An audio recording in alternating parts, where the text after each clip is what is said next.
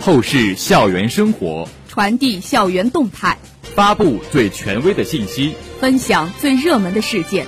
欢迎走进今天的校园二十分。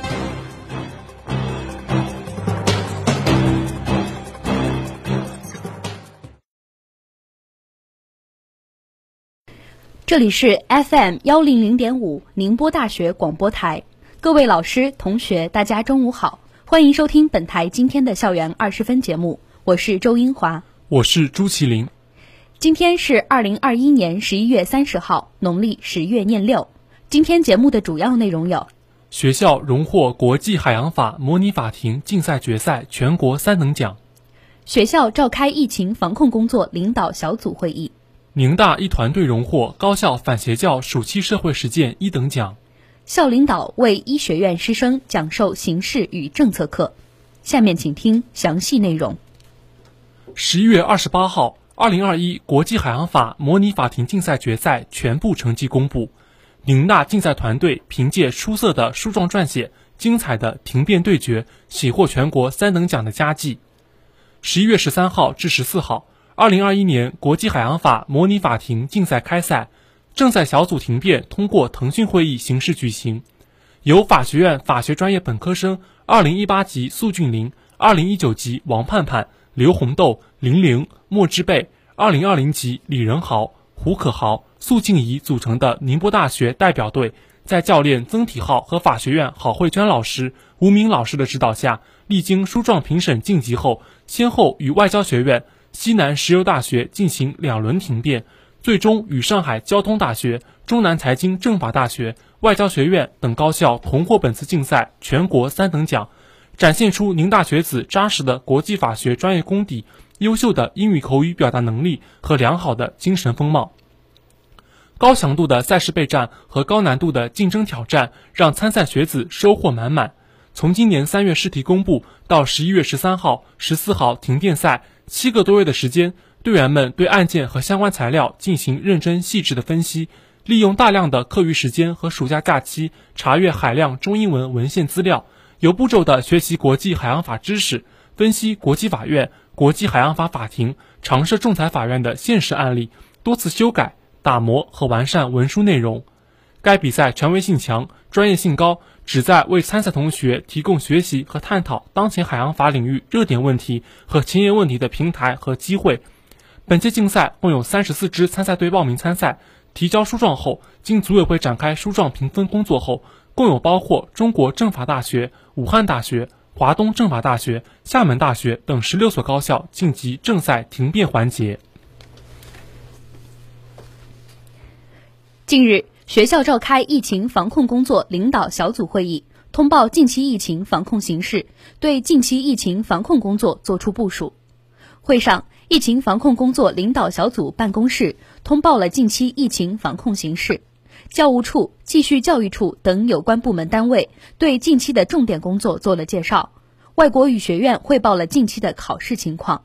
校党委副书记童晓辉认真听取各部门的工作汇报后强调。各部门要严格执行已有的疫情防控规章制度，坚决落实好教师非必要不出省、学生非必要不离泳，以及近十四天内从外省返校的师生员工提供进校前四十八小时核酸检测阴性证明入校等规定。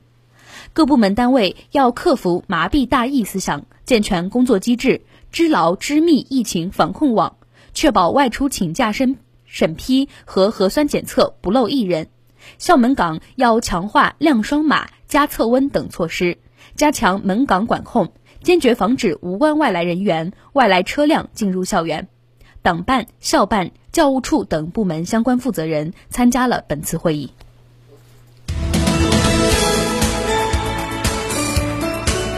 这里是正在直播的校园二十分。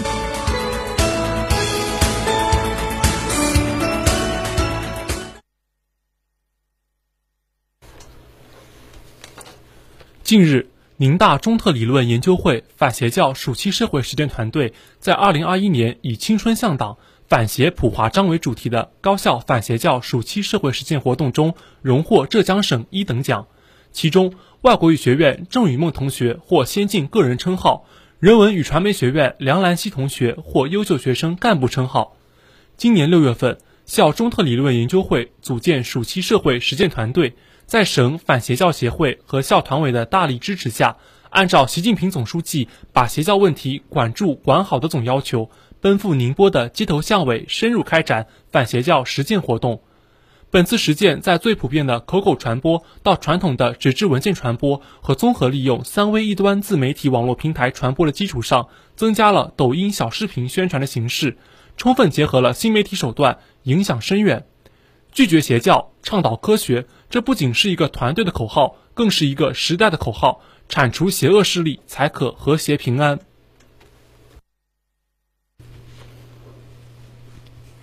近日。副校长乐传勇为医学院师生做了一场形势与政策课，题为“深入学习理解习近平总书记教育重要论述核心思想与重大意义”。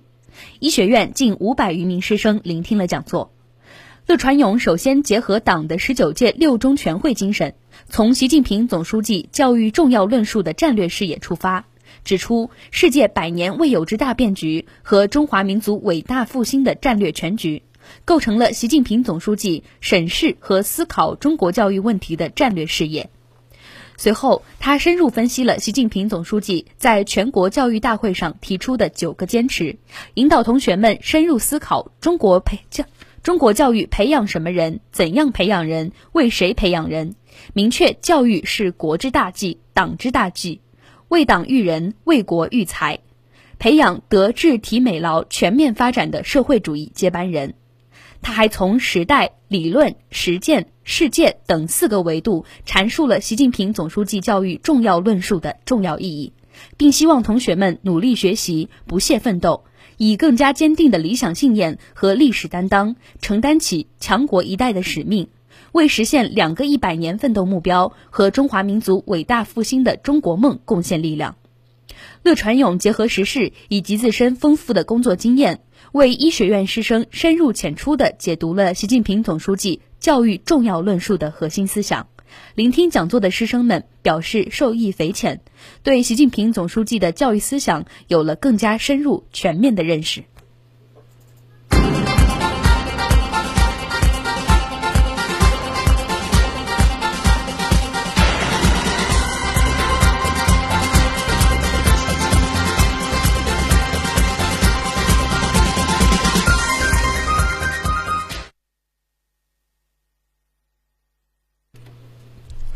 以上是宁大午间新闻，现在进入“美丽宁大”栏目之“美丽人物”。从半决赛到决赛，走过小雪，期待大雪。目光从乾坤大转向草木青，冠亚赛与季殿赛队伍都已产生，离终局又进一步。辩手的逻辑和陈述的清晰程度让同学们格外惊叹，相信同学们也对比赛过程和幕后训练很好奇吧。这次我们也很荣幸地邀请到了辩论队的一名队员向义宽来分享他的故事。向义宽来自教师教育学院小教一九五班，在提到他们对于这次新生辩论赛的准备时，他表示，他们其实跟大家都差不多，从抽题的那天起开始对辩题的讨论拆解，从定义判准到论点，再到最后的攻防，在星期四或星期五中的某一天或者两天都进行模拟辩论赛。比赛结束后，对比赛进行复盘整理，最后在赛场上见面。在准备过程中，他觉得到目前为止最大的困难就是讨论的教室不是很充足，因为大多数同学课比较满，只能在晚上这个时间段进行集中讨论，而能够进行集中讨论的地点只有教学楼跟云创的地下餐厅。教学楼开门的时间不是很久，而且经常会有同学在自习，辩论队不方便进去打扰，所以地下餐厅是他们目前主要选择的地点。但是地下餐厅也有一个缺点，就是很大可能会遇到其他队伍。辩论队中大家各司其职，而他作为过来人，在辩论赛中对自己自己的定位是陪着队伍，给队员他们所具有的辩论知识上的辩论上的知识，或者说经验上的指导。他认为稳住队伍的军心，带着队伍去讨论，协调好各自的情绪以及时间等等，不仅是队长的职责，在赛场上应该是每一个人的职责。向一焕同学在辩论方面积累的丰富经验，让人不禁好奇他第一次的辩论经历。谈及此，他回忆起他第一次接触辩论是在小学，在语文书里有一个板块叫口语交际，里面有一个环节是辩论环节，辩题是开卷是否有益，给了他们一个周末的时间去准备这个辩题。他当时对着电脑找了许多稿子，复制粘贴放在五页的白纸里，还加上了他对辩题的理解。但不幸的是，上学那一天，他把那五张纸丢在了家里，只好凭借着对五张纸的记忆脱稿打辩论，这也导致效果不好，成为了他意难平的一件事。而谈到辩论兴趣的来源，他说是在更早之前，电视少儿频道播放辩论赛视频，里面的针锋相对让他觉得很有意思，也让他感受到了辩论的魅力。最后，向一宽也饱含深情地表达了对新生们的期待。他认为这届学生的水平非常高，希望四支队伍在决赛打出自己最佳的水平，保证心态，享受辩论，享受思考带给自己的乐趣。下面我们来听一段我们与他采访对话的录音。学长好，这里是 FM 幺零零点五宁波大学广播台采编部，今天邀请学长来接受我们的一期采访。那么，首先请学长先介绍一下自己吧。呃，各位听众好，我是向一宽，来自小教幺九五班，现在是教师教育学院辩论队的一位成员。嗯，最近新生赛在如火如荼的进行，学长所在的队伍为了比赛做了什么样的准备呢？呃，我们队伍做的准备其实跟大家都差不多。呃，从抽题的那一天开始进行辩题的讨论、辩题的拆解。从各种定义啊、判准啊，到论点，再到最后的攻防，最后就是在大概星期四或者星期五的某一天，或者说这两天都进行一次模拟辩论赛。在这一天的比赛结束之后呢，我们就开始对这个比赛进行复盘整理，最后就跟大家一样在赛场上见面。这么看来，学长应该在辩论方面积累了不少经验。是什么让你走上了辩论这条路呢？呃，其实兴趣的来源要更早，因为在。上古时期的少儿频道，它其实不止放动画片。我记得上古时期少儿频道，它还会放一些辩论赛，甚至会放我们现在已经消失掉的国际大专辩论赛。我当时就看了那些比赛之后，就觉得虽然我听不懂他们在说什么，但是我感觉这样针锋相对，然后这样子你来我往，就特别的有趣，和我们平常说话方式不一样。平常如果我们正式的去讨论一件事情，很可能会被情绪化，会被含糊掉。但是辩论场上，你就可以用最正规的语言、最正规的态度。去直面这件事情，那就从这里开始有了一点辩论的兴趣。现在你是大三，那又是什么让你一直坚持下来呢？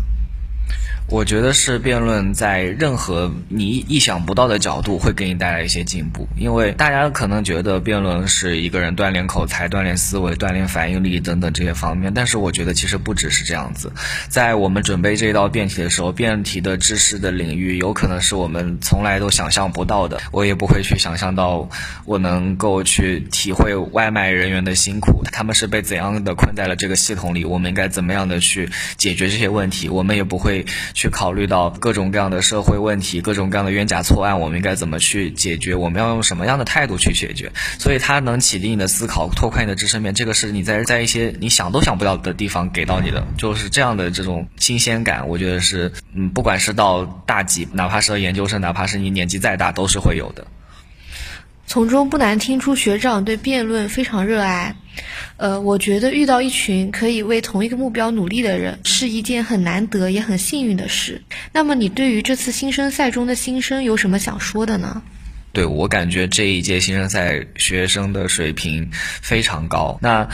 只剩下一场决赛了，对于这个决赛的期待就是四支队伍就是打出自己最佳的水平，甚至不需要最佳都已经很好看了。保证心态，不要觉得大场面了就紧张，还是要享受辩论这件事情，享受思考带给你的乐趣，就是这样。好的，谢谢学长，今天我们的采访结束了。最后，向宇宽同学希望大家也可以在大学生活中找到自己热爱的事物，敢于尝试，让生活更加精彩。精彩的生活塑造充实的灵魂。下面请听生活小贴士。